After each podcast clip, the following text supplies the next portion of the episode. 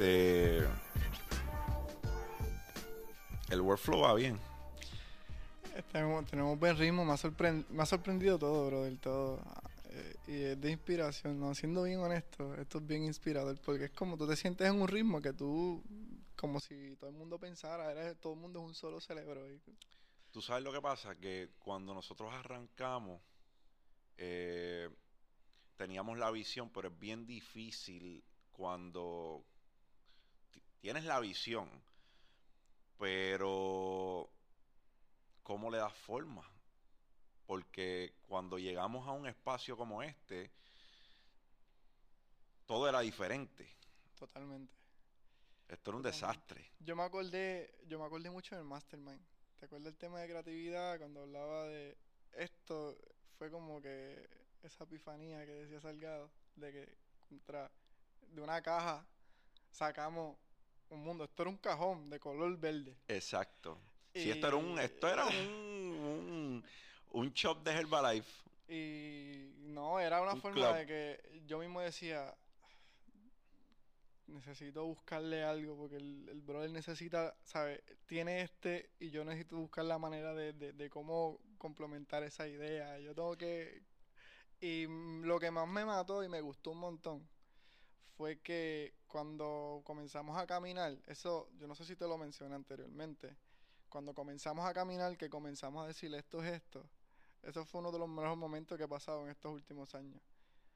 Tener una persona que cuando toca o piense algo y tú tengas esa misma perspectiva y lo puedas visualizar con esa persona, es que tú sabes que hay conexión. Hay magia. Dímelo, champ. Eh, hoy estamos con una persona bien, bien, bien especial. Andrés Santiago no tan solo es un creativo, es parte clave eh, junto a Jan desde nuestro, de, nuestro espacio de creación que nosotros con cariño le, le hemos llamado Dímelo Champ, porque todos ustedes son campeones en, en mi mente. Todo el mundo es un campeón. Así que tenemos a Andrés Santiago. Andy, tú, yo te considero un estratega de, de redes sociales y de social media marketing por la simple y sencilla razón de que tú siempre estás buscando sacar más de, de las redes sociales de esa persona que estás trabajando. ¿En qué tú te, en, en- en- en qué tú te inspiras cuando tú estás trabajando un proyecto que a lo mejor no tiene la presencia que debería?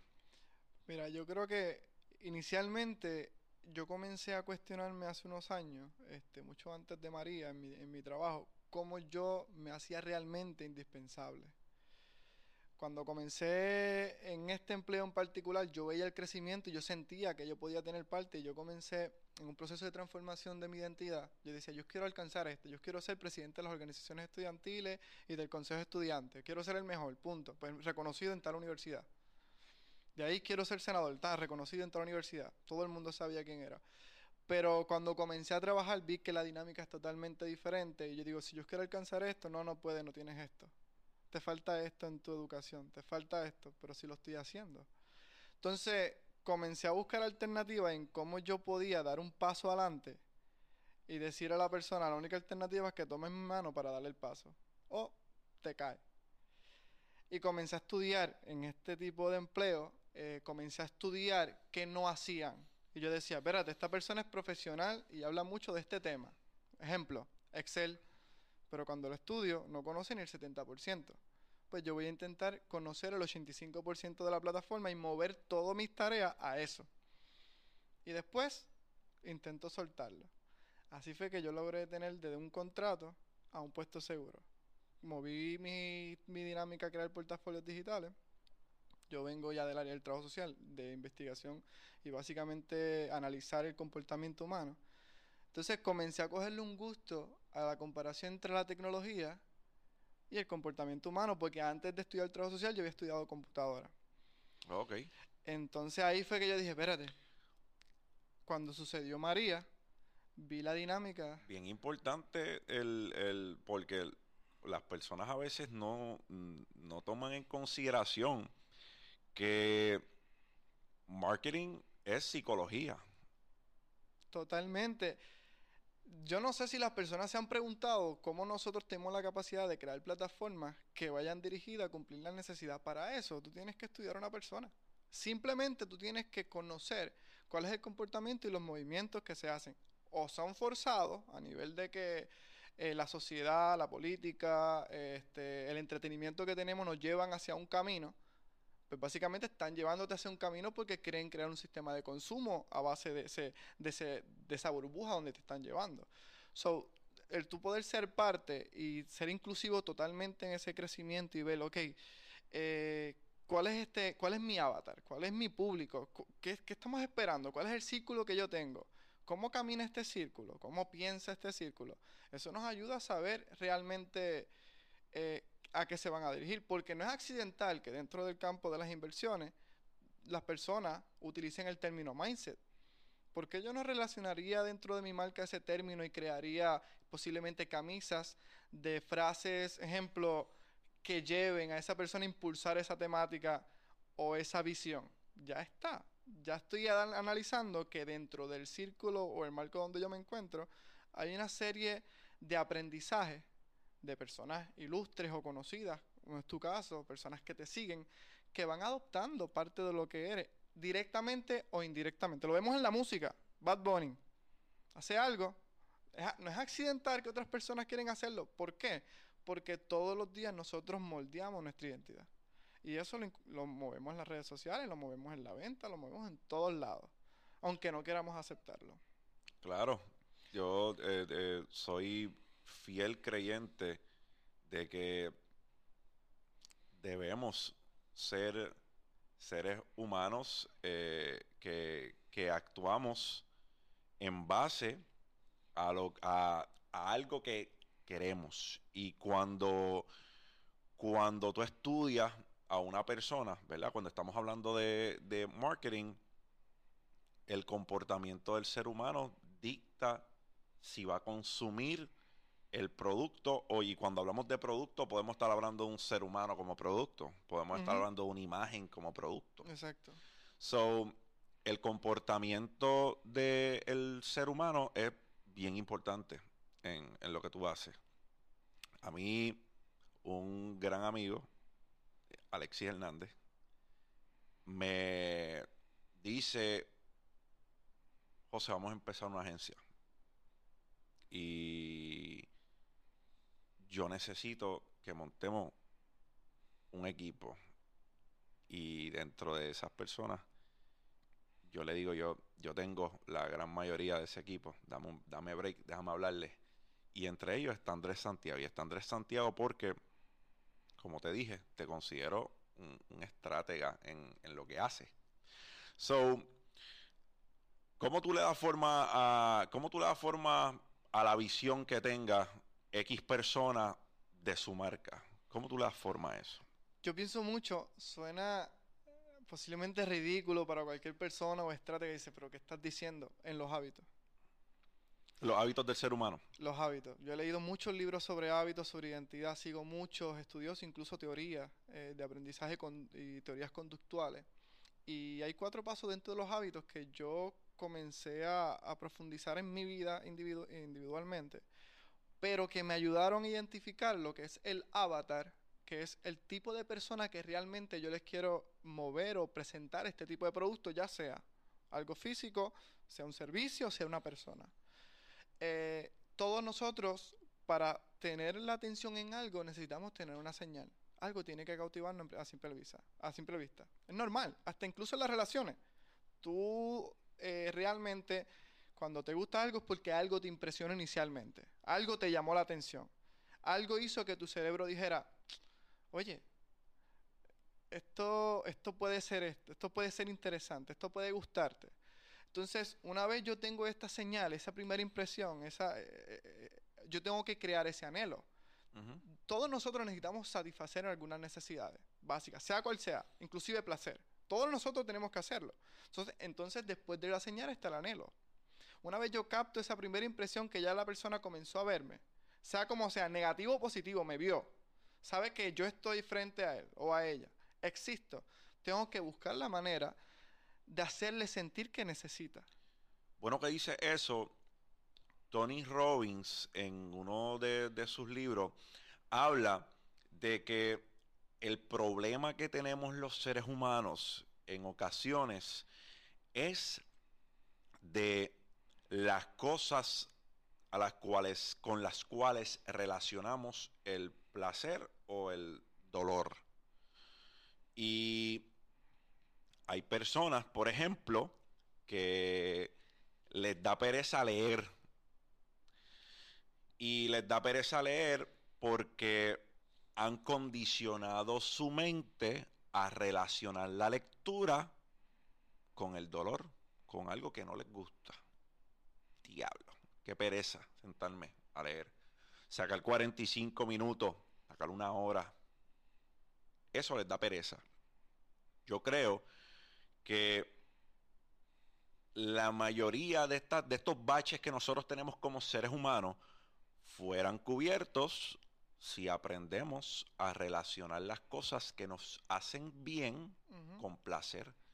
Yo, hace mucho tiempo, comencé a relacionar el aprendizaje con el sentimiento de, de placer. O sea, el ser humano se inclina por una de dos cosas, es dolor o es placer. Y yo aprendí a adjudicarle un, sentimiento de placer al aprendizaje. Y por eso es que tengo esta obsesión con seguir aprendiendo y el aprendizaje. Porque ya tu cerebro aprendió que, básicamente hay una satisfacción. Entonces, cuando nosotros llevamos ese proceso al dolor, igualmente nuestro cerebro está diciendo que la mejor manera de tú obtener placer es desplazando ese tipo de concepto o, manera de aprendizaje. Entonces ahí es donde está el truco, ahí es donde está la idea. Entonces, como yo, si yo, yo soy pensador todo el día, yo estoy diciendo, ¿cómo? Yo, yo aprendí en la escuela una cancioncita que decía cómo, cuándo, qué, contra, de, desde, en, hacia, hasta, por, a, por, según, sin, so, sobre, tras. No tiene sentido cuando la aprendí posiblemente en tercer grado. Pero yo me cuestiono cada uno de los días, digo, ¿cómo yo hago esto? ¿Para qué yo hago esto? ¿Qué estoy haciendo? ¿Hasta dónde puedo llegar? Cuando yo establezco esos tipos de preguntas en mi vida, creo estructura. Las utilizo en el, concepto de idea. ¿Cuál es la idea que tiene Galinde? ¿Qué quiere hacer Galinde? ¿Hasta cuándo tengo para hacer esto? Y ahí uno va estructurando y esa es la parte que me apasiona, el proceso de planificación y poder encajar este rompecabezas. Y ahí es donde yo me siento una pizarra con varios notes eh, en mi casa o con Magic. Magic comenzó a escribir y a buscar y utilizó las redes sociales para ir organizando esa idea utilizando una serie de conceptos que yo entiendo que tiene una, una correlación con este avatar, con la persona, contigo, ejemplo, en cuanto a este concepto. Cuando yo me senté Comencé a ver estos colores, veo que está utilizando esto, mirando sus tenis que tiene esto, su forma de caminar puede representar esto, le gustan los colores más neutrales, blanco, negro, gris, cómo yo llevo este color a este concepto, cómo llevo el concepto de ser totalmente eh, formal, pero a su vez tengo una idea totalmente informal. Entonces, todo eso, todos esos cuestionamientos son los que yo me hago y doy abierto, desde desde un espacio abierto para el error. Y ahí es donde es lo más importante. Yo utilizo el error para la constante transformación. yo no centro una idea y la establezco como si fuese absoluta. Dejo el espacio de error para crear un proceso automático. Y ahí es donde me gusta ver los pequeños errores y me centro mucho. Y pasa, todos los días me pasa, pero me permiten establecer un pensamiento como si yo fuese el cliente. Y ahí es donde veo que posiblemente, mira, esto no salió de esta forma, lo anoté. Esto no puede salir de esta forma nuevamente. Entonces, ¿cómo se arregla esto? Ese pequeño error me va a dar muchos, muchos, muchos cambios en esa meta final. Porque ya no voy a pasar ese proceso después de haber ejecutado todo. ¿Cómo tu mentalidad pasa de ser una mentalidad de una mentalidad por decirlo así, y no, y no estoy diciendo que en algún momento fue así. Eh, más me refiero a que a lo mejor nunca fue así. Pero para mí es claro que se nutrieron unas cosas para que tu mentalidad llegue, llegue a donde llegó hoy. So, tú eres, yo te considero a ti un servidor. ¿Cómo tú transformas tu mentalidad o llevas tu mentalidad de lo que normalmente en una persona es querer servirse a ser un servidor? Porque de la manera que tú llegas a nuestras vidas es sirviendo. ¿Cómo tú, ¿cómo tú nutres tu mentalidad para que llegue ahí? Primero que nada, eh, yo no siempre fui tan extrovertido como hoy. ¿Entiendes? Siempre he sido una persona bastante solitaria, que yo tengo mucho cuidado en mi círculo, en mi privacidad, en mi familia, en lo que yo hago. Yo incluso soy personas que eh, me relaciono con todos, pero en ocasiones ando con nadie. Y es mi forma de ser. No siempre eh, tuve la, la, oportunidad de tener pensamientos positivos con todo el mundo y posiblemente también tuve personas que estuvieron en mi círculo que hoy no están. So, llega un momento en la vida que tú tienes que, cuando todo no te va bien, porque posiblemente te sientes solo, estás estudiando, no todo el mundo en tu familia posiblemente ha estudiado a, nivel, ha estudiado maestría o bachillerato, como posiblemente uno lo ha hecho. Entonces tú te das cuenta que lo que tú quieres crear en tu pequeño ambiente, pues no es alcanzable, comienza la frustración. Y tuve muchos momentos donde ese proceso de soledad y el desconocimiento de quién yo era, este, estaban atacando lo que realmente yo quería comenzar a hacer en mi vida. De ahí cambio, estoy estudiando computadora, me aburría, ya yo no quería comenzar, ya estaba lo técnico, constantemente técnico y estructurado en ese, ya me tenía que no podía ni aguantarlo. En, en el campo del trabajo social ahí entendí muchas cosas del concepto de cómo nosotros también, también trabajamos con comunidad y fue mucho más allá con una teoría de sistema, diciendo que el sistema nosotros somos independientes, somos universales. Pero tenemos una correlación, es que realmente tenemos un sistema que interactúa de forma directa o indirecta e influencia en lo que nosotros ejecutamos, porque no somos, no podemos tocarlo. Nosotros no podemos, podemos decir, mira, yo, yo puedo votar por rojo, azul o verde o amarillo en la política, pero yo no puedo cambiar ese sistema político porque yo no tengo ese alcance.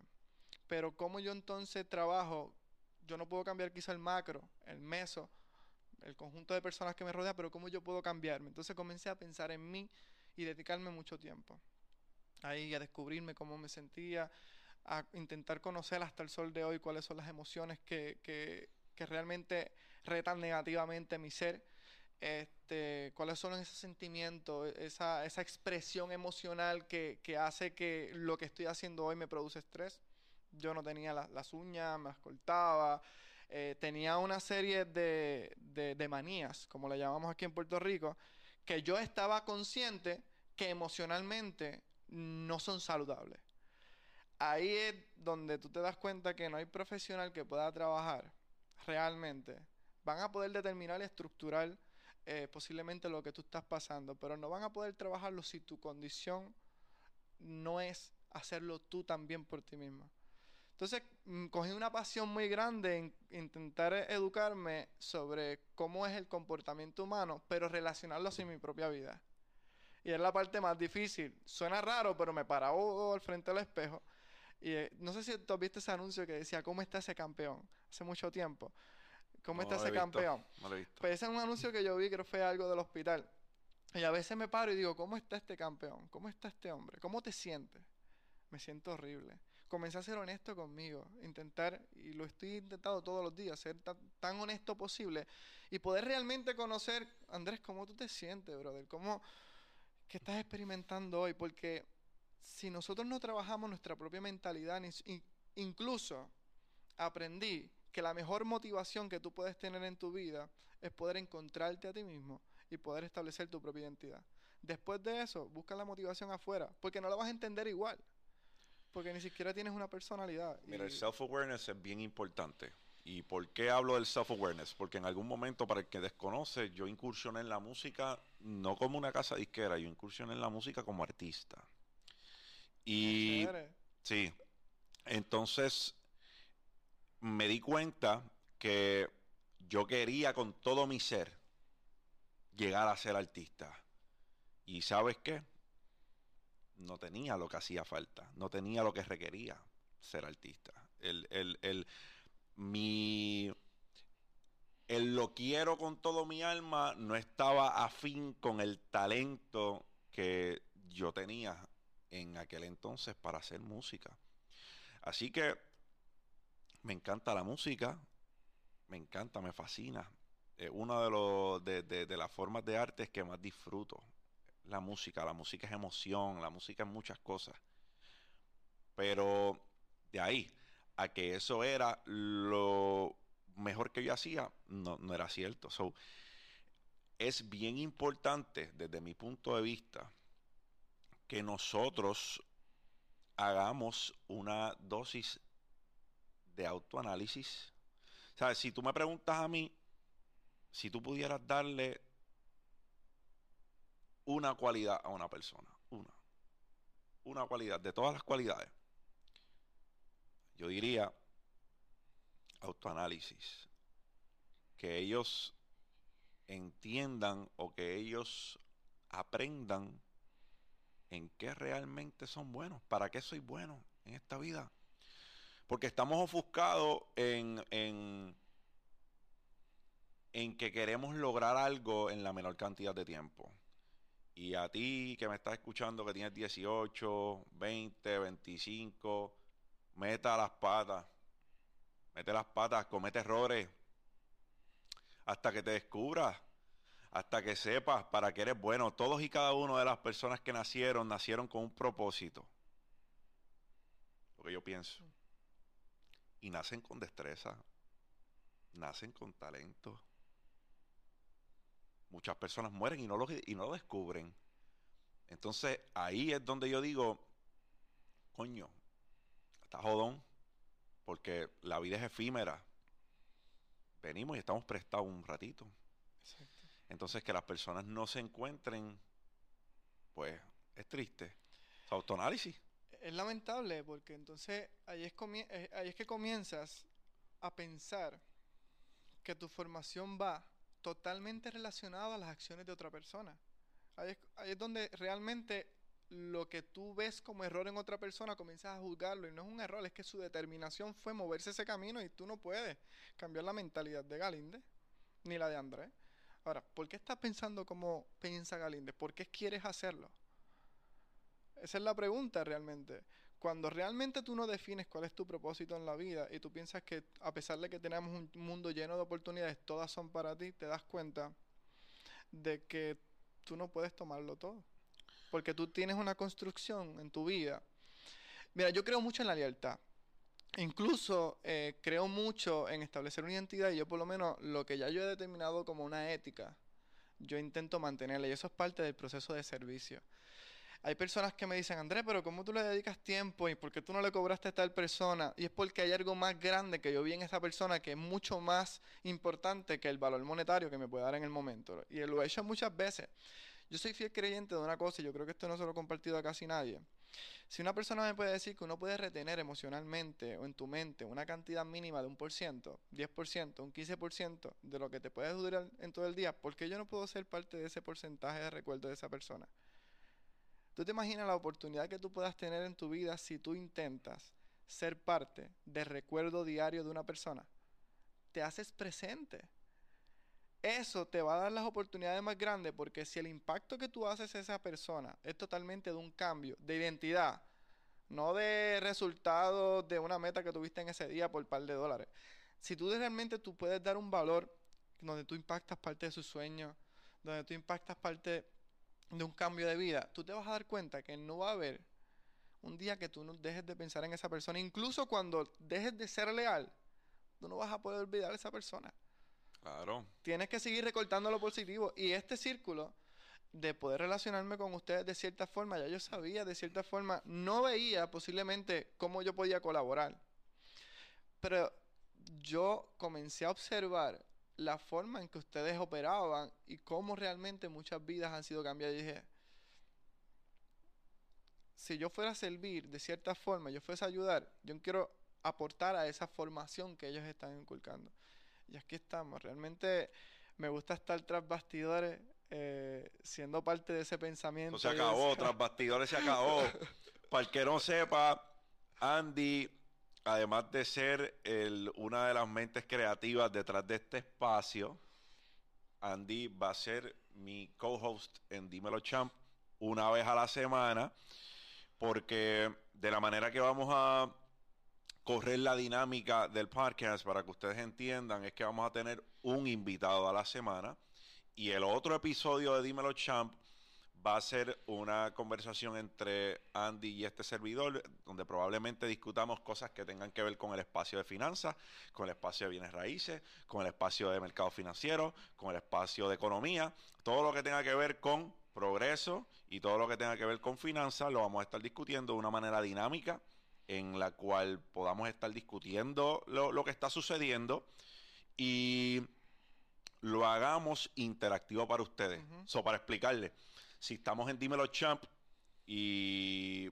de repente hay una noticia que afecta hasta cierto punto el área de bienes raíces en Puerto Rico, probablemente vamos a estar discutiendo esa noticia y compartiendo nuestro insight acerca de lo que está pasando con finanzas, eh, con, cualquier tipo de, mercado financiero, cosa de que lo hagamos mucho más dinámico para ustedes. So, eso de tras bastidores, se le acabó el pan de piquito. Una vez en semana lo van a estar viendo en, este espacio. Eh, Andy es un cerebro eh, al cual me siento afortunado de, tenerte cerca en, en, nuestro círculo. Y hablando de lo que dice, Chamo dice que hay que siempre hacer el esfuerzo de ser una bonita memoria en la mente de los demás y que hay que a capa y espada buscar de cierta manera elevar a todas las personas que entran en nuestras vidas. So, yo creo que una vez yo adopté esa mentalidad, la mentalidad de elevar a cada persona que me pasa por el lado, mi vida cambió. Eh, eso me hace pensar de, que tan importante es el hecho de solamente pensar y, y, dedicarle tiempo a nuestra propia mente. Y me sorprende realmente porque ya comenzaba a ver he visto mucho, siempre estoy en las redes sociales buscando y viendo. Y tú observas realmente, yo, yo soy una persona que cuando yo veo algo, yo lo estudio a capacidad. Si yo veo algo en ti, yo te voy a estudiar. Y puedo percibir cuando algo va por el bien y como también hemos hablado, cuando algo yo sé que se va a mover para otro lado. Es parte de, de ese proceso de ver el comportamiento humano. Y el ambiente en ese proceso es importante. Si yo comienzo a relacionarme con personas que controlan su ambiente, posiblemente yo no puedo impactar el macrosistema, posiblemente yo no puedo impactar todavía el, el meso, pero si yo me uno a un círculo que está disponible, que está dispuesto a establecer un enfoque totalmente ético y de crecimiento, yo creo que yo puedo ser una parte de esa pieza, de ese mismo rompecabezas y se va a armar mucho más rápido. Pieza esencial. Entonces, que ahí no se trata de realmente quiénes somos como personas individuales, sino que una vez tú vas formando esa identidad, tú dices, ahora es que yo tengo, para mantener esta personalidad, esta identidad, necesito relacionarme y compartir esto con otras personas que podamos nutrirnos y reconocer que todavía estamos tocando tierra. Y ahí es donde realmente yo digo, yo tengo que estar aquí. Olvídate lo que tú puedas generar. Yo tengo que estar ahí. Y sí, el crecimiento fue bien marcado. Yo sabía, yo soy así, yo soy bien arriesgado también. Yo una vez veo algo, lo visualizo, lo analizo mil, mil veces y digo, este es el camino que hay que dejar aquí, que hay que romper rápido. Y rompemos.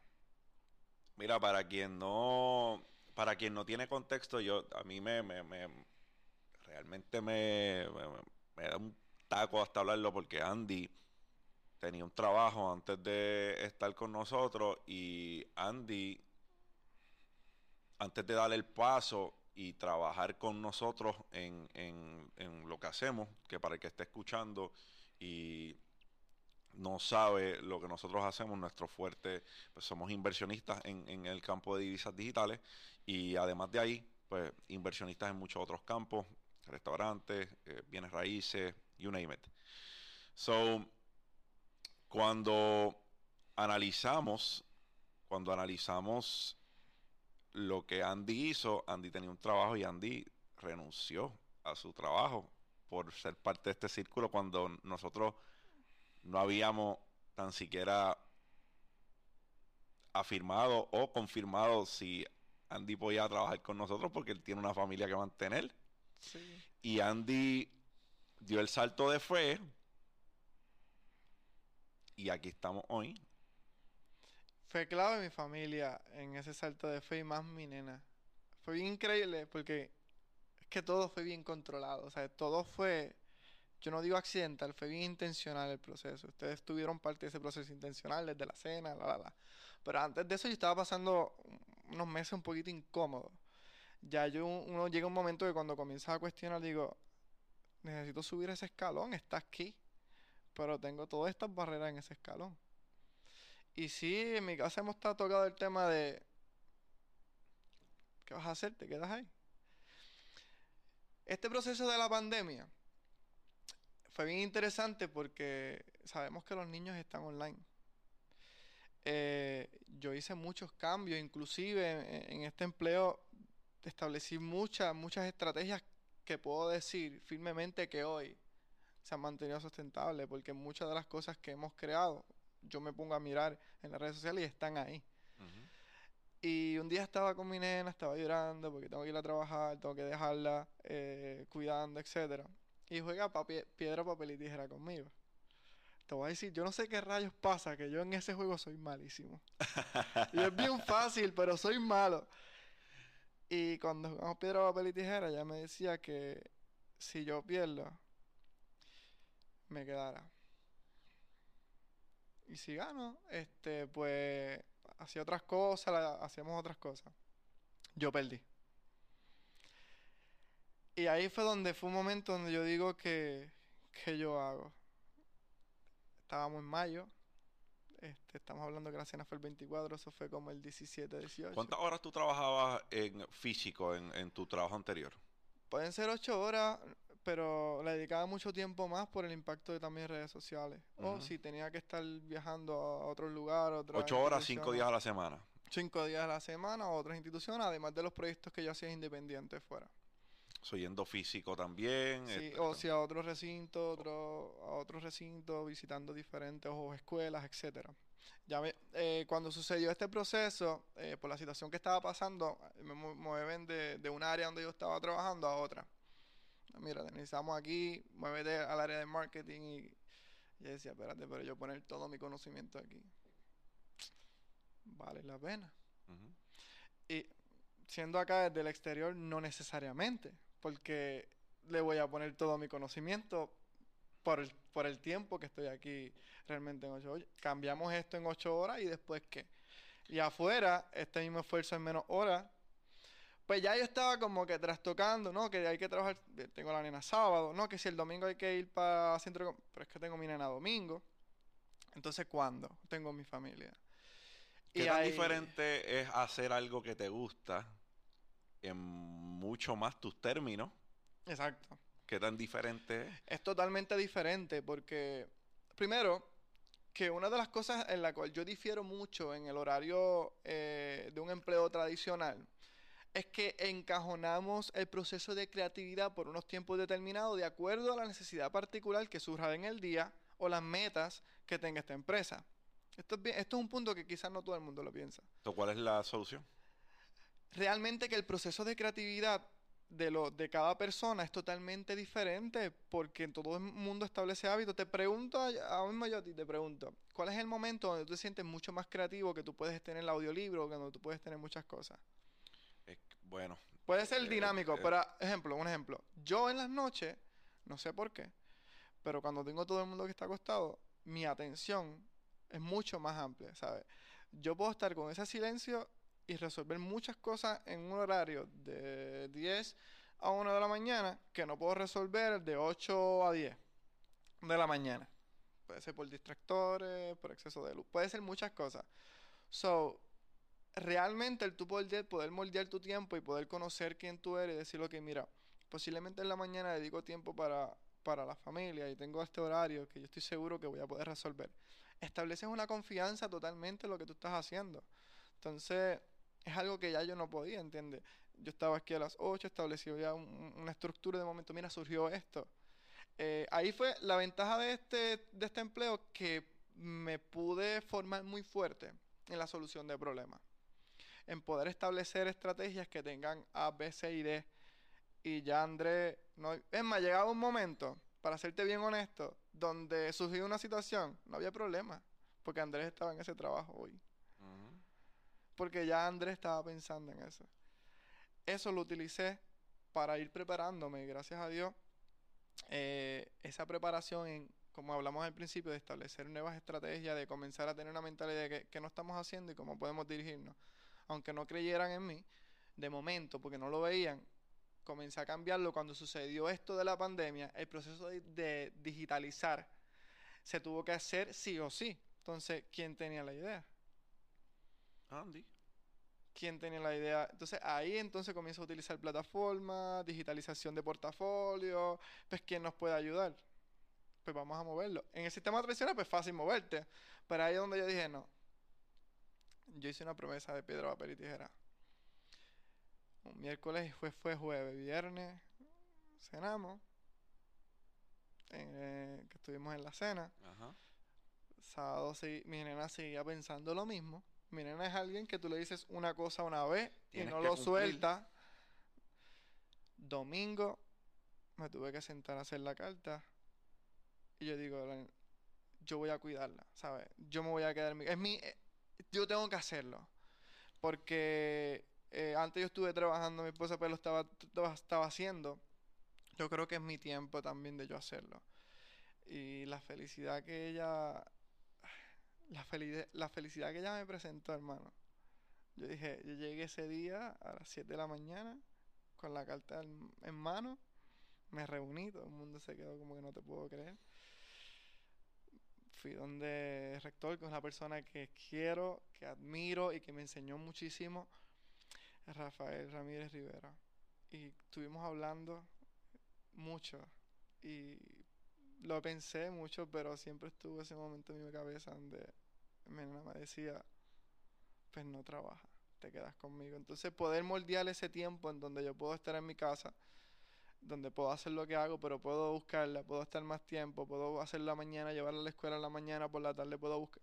Eso, ya. ¿Te consideras una persona agresiva con la toma de decisiones? Yo soy una persona que cuando voy a tomar una decisión, yo no lo pondero. Yo lo pondero, digo, no es que no lo pienso, porque pues todas las decisiones las tomamos, o quisiéramos pensar que todo el mundo toma decisiones eh, pensando en la decisión que van a tomar, no tomando la decisión y salga el tiro por donde salga. Pero yo me considero una persona que pienso cuando voy a tomar la decisión, eh, no mucho, yo no pondero mucho una decisión. Más bien creo que tiene que ver con la importancia de la decisión que yo voy a tomar.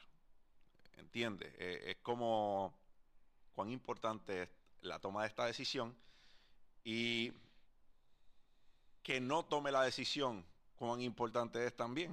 Porque las personas a veces evitan tomar una decisión, a veces una decisión que es fuerte, a veces es una decisión que duele financiera, emocionalmente, como usted lo quiera pensar.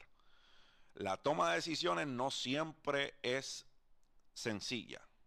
La toma de decisiones muchas veces tiene muchas ramificaciones yo no pondero las cosas mucho. Cuando yo entiendo que algo se tiene que hacer, voy por encima. Yo aprendí a ser racional. Y sí, me convertí intencional en la toma de decisiones. Sí, me he vuelto, me he vuelto mucho más directo en decir, lo voy a hacer. Este, yo creo, yo tengo una frase que, que utilizo mucho que es que camina firme, eh, tu corazón estará decidido, pero quebrantas tu mente y llegarás a lugares equivocados. Y es que si tú no tomas la decisión, la mente lo hará por ti. ¿Cómo? Excluyendo. eso, porque ya deja de ser importante. So, si en un momento en la vida tú tienes la oportunidad de dedicarle el tiempo a tu niña, saber que el proceso de educación que es complicado, tú estás ahí también y también mejoras tu relación familiar con tu pareja, entre otros, porque estamos apoyándonos. Sea, soy yo que estoy en mi casa o es ella. ¿Sabes? Uno como familia, eh, el cuidado, o sea, imagínate los, ambos trabajando y diciendo, ah, pero estamos en tal cuidado, ¿cómo estará? ¿Sabes? Tú no piensas. Eh, además la economía, muchas cosas. So que realmente nuestro cerebro trabaja todos los días por presentarte definiciones de las cosas que estás viendo todos los días, de ayudarte trayéndote pensamientos que realmente te digan cuál es la toma de decisiones porque vamos a automatizarlo, ¿sabes? Tú vas a hacerlo automático, de cierta forma. Tú te lavas los dientes porque tienes mucha cantidad de evidencia que te dice que es importante lavarte los dientes. Eso ya tú no piensas en lavarte los dientes, es automático. Lo aprendiste. Porque cuando eras bebé no te, lavaba, no te lavabas los dientes. Fue un aprendizaje y esa evidencia hizo que tu cerebro determinara esto como un hábito central importante, como todos los días. memoria muscular. Es memoria muscular. Entonces, ¿qué pasa? Esencialmente, si tú no tomas las decisiones que puedan cambiar o mejorar tu familia, tu mentalidad lo va a excluir. Entonces, no te cuestiones. No lo hiciste. Y si te, si te quedaste en la ambigüedad de esa toma de decisiones, tu mentalidad va a buscar la manera de llevártelo tan presente hasta que tú tomes la decisión y si no lo haces en el camino, va a redefinir esa acción y va a buscar algo que te lleva a la satisfacción o al dolor.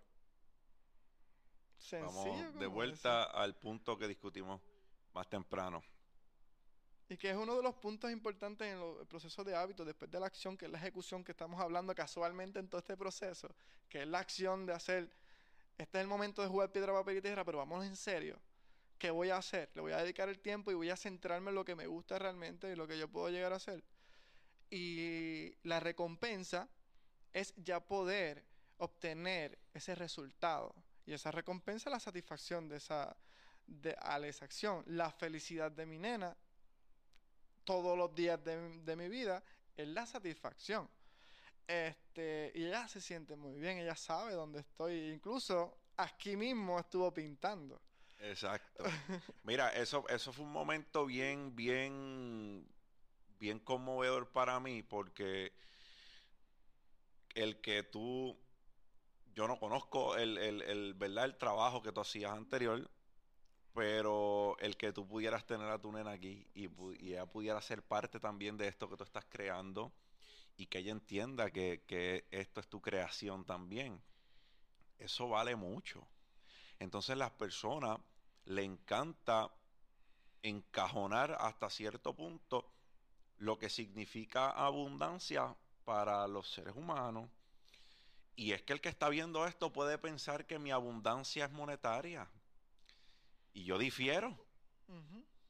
Porque sí, necesitamos estar estables económicamente. Que te diga que no está mintiendo. Tú necesitas estabilidad económica. Tú necesitas estar bien en tus finanzas. El que te diga que no es un embuste. Que te diga que no es un embuste. Pero no es la razón por la cual si todas, si todas tus acciones, todas y cada una de tus acciones están siendo movidas por el beneficio monetario que tú puedes adquirir de esa acción, en algún momento vas a dejar de ser feliz. Claro. Para mí, mi abundancia es tiempo, mi abundancia es memorias. Memorias y tiempo, esa es mi abundancia. Mi abundancia no es una casa de medio millón de pesos. Mi abundancia no son siete cifras en el banco, múltiples. Mi abundancia es tiempo. Mi abundancia es memorias.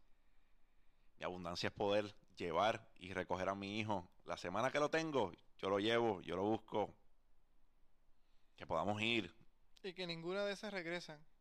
No, no. Yo puedo invertirle 15 mil pesos a un ape mañana y los pierdo. Y lo puedes recuperar. Y lo recupero. Pero el tiempo. Pero el tiempo y las vivencias, y papá. Las vivencias nunca. Si tú no tienes la oportunidad de establecer memorias positivas en tu vida, no me hables de identidad.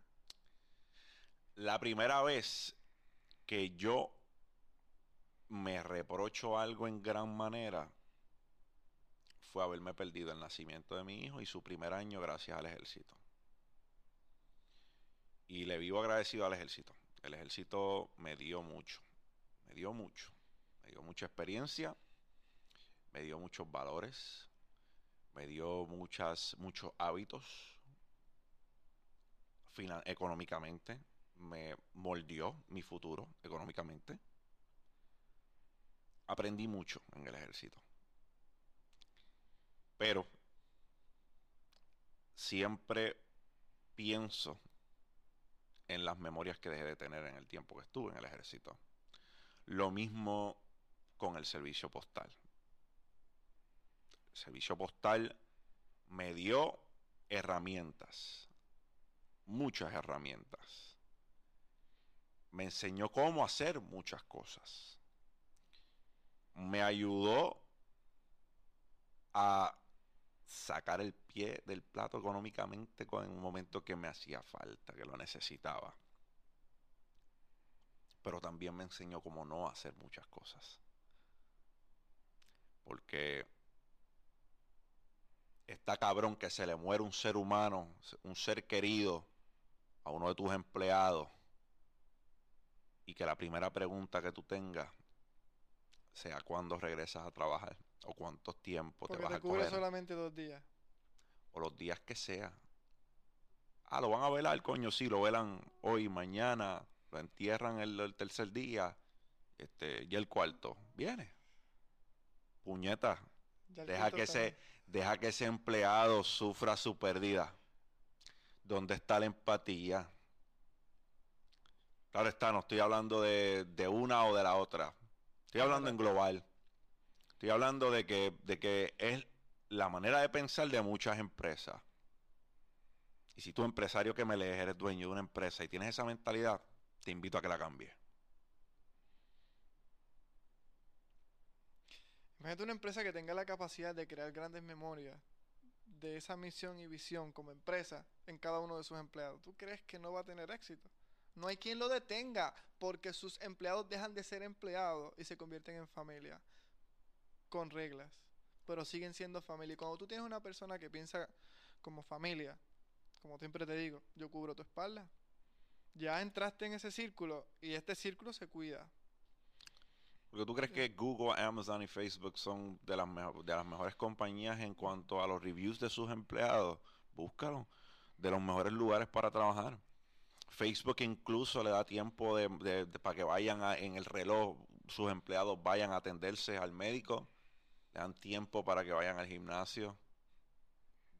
tienen un tiempo para hacer algunas cosas cotidianas. Hay que nutrir esa mentalidad para que se mantenga creativo. Entonces el empleado te va a rendir más, te va a dar más rendimiento porque él dice, mi trabajo, en mi trabajo yo puedo hacer esto, ir al médico, yo puedo ir al gimnasio, yo puedo hacer esto con mi tiempo libre, yo tengo un día para hacer esto, yo tengo uno para hacer esto, yo tengo uno para hacer esto. ¿Para qué diablo yo me voy de aquí? Si es que no lo va a conseguir en ningún lugar. Ya lo tiene. Todo da vueltas alrededor de el espacio que tú estás creando para tus empleados. Tus empleados se sienten como familia o tus empleados se sienten como herramienta. Si se sienten como herramienta, cambia la cultura. Una de, una de, las preguntas que a veces yo hago con, algunos de, estos clientes que tienen negocios es que yo le digo cómo es el proceso de tu retención en cuanto al producto y en cuanto a tus empleados. Pero no tiene sentido.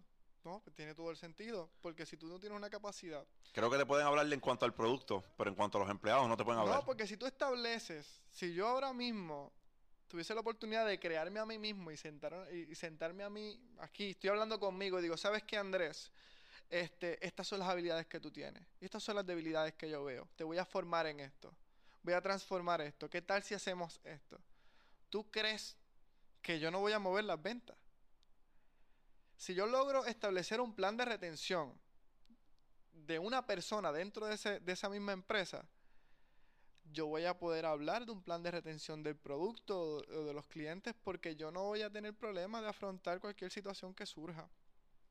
So, cuando hablamos administrativamente, hay una serie de elementos que en, una empresa tradicional no se, no se dialogan.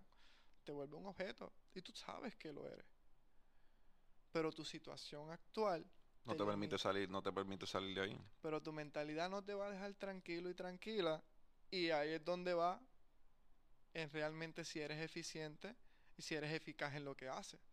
Entonces, ¿cómo nosotros podemos hacerlo? Y nos puede surgir, ahora mismo, a diferencia de cometer un error en un empleo tradicional ahora, es que yo, yo lo voy a resolver.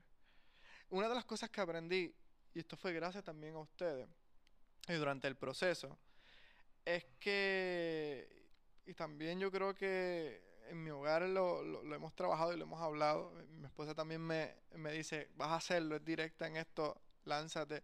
Ejemplo, vamos, dale. Este es el hecho de que nosotros tenemos que ser bien precisos, bien precisos en cómo nosotros vamos a, a dominar cada segundo de nuestro día. A veces nos vamos a la suerte de, vamos a descubrir. Eh, la fortaleza está en la rutina. La fortaleza está en la rutina. Yo tengo ADD crónico, malo, malo. A mí se me perdía mi checklist en el correo y yo era un asco, te lo digo. Y, es una jodienda que se me perdía aquel checklist y no era que yo buscara uno nuevo, yo, yo necesito el mío. Yo necesito el mío, el que estaba hecho hasta ahora. La fortaleza está en la rutina. Si tú te levantas y andas por la vida viendo qué haces hoy y no tienes una estructura y no creas una rutina, no creas hábitos que vayan moldeando la calidad de persona que tú eres, vas a andar la vida perdido, sin propósito. Estás en medio de un río dando vueltas, no vas a salir de ahí buscando motivación del ambiente, pero ¿Qué, vas a cambiar con esa información si no tienes una estructura mental? Y estamos hablando de todo, familia. Estamos hablando desde ir al gimnasio hasta leer, hasta lo, cómo tú entrenas tu mente. Tú, qué jodienda. Nos vamos al médico a chequearnos cuando tenemos una bronquitis, pero puñeta, nos estamos chequeando el cerebro. Estamos nutriendo el cerebro. Estamos ejercitando el cerebro. Que mucho nos gusta, que mucho nos gusta cuidarnos hey, come bien, ve al gimnasio, corre, haz cardio. Y la mente, ¿para cuándo? ¿Cuándo vas a empezar a nutrir tus hábitos? ¿Cuándo vas a empezar a actuar acorde a lo que tú quieres en tu vida? Ahí es donde fallamos inclusive, establecer una relación con nosotros mismos. Nosotros tenemos un miedo. Es más, uno de los errores más grandes que nosotros cometemos como personas es mentirnos nosotros mismos. Todos los días lo hacemos. Nos comenzamos el día mintiéndonos nosotros mismos y es algo que yo sigo trabajando. Este, y es ahí, en ese autoconocimiento, eso donde tú comienzas esa vía hacia el resultado. Olvídate del éxito, eh, el éxito porque es subjetivo en cada uno, pero el resultado que tú quieres lograr va de acuerdo a cómo tú te estás determinando, cuál es tu identidad, cómo tú quieres ver la vida. Porque si tú tienes tu día tirando basura, tu resultado va a tener basura por todos lados y llenos de mosca. No hay forma de cambiar eso. Y eso es parte de cómo yo también acciono y cómo yo soy intencional en cuántas cosas, en las cosas que yo hago. Un ejemplo de las cosas que yo hago es que yo nunca dejo algo básico en cualquier proceso. Si construimos esto, yo no voy a dejar de barrer la alfombra. Porque va a ser el momento donde voy a activar mi recuerdo. Si es Touchify, oye, no me diga está bien, el support lo vamos a mejorar, pero que sigo contestando mensajes en el momento que pueda, sí, porque establezco lo más importante en una comunidad. La relación. Aquí tenemos a un caballo en el comportamiento de los seres humanos y la estrategia en cuanto a redes sociales. Si, si tú no has experimentado, no saben lo poderoso que es darle la mano a los negocios en cuanto a su presencia social, yo te invito a que a que pienses y a que busques información a ver si no hay una necesidad que no se está cubriendo y, y tú puedes satisfacer esa necesidad. Ahí está. Así que habiendo dicho eso, es vital a ti que quieres conocer a tu cliente, a ti que quieres conocer a el producto de tu cliente, la propuesta de tu cliente, a ti que quieres conocerlo, eh, conócete a ti mismo primero. Cuando te conozcas a ti mismo, entonces yo entiendo que podrás conocer mejor a tu cliente. Bueno, Andy, Brother, para mí ha sido un honor, un placer. gracias. Este es el Rincón del Joseador. Dímelo, champ, donde ustedes encuentran su albergue. Si este contenido sumó a tu vida de alguna manera, dale subscribe, dale like, comparte este video a alguien que le haga falta, a alguien que lo necesite. Yo estoy seguro que le va a aportar de manera positiva a su vida. Dímelo, champ. Champ.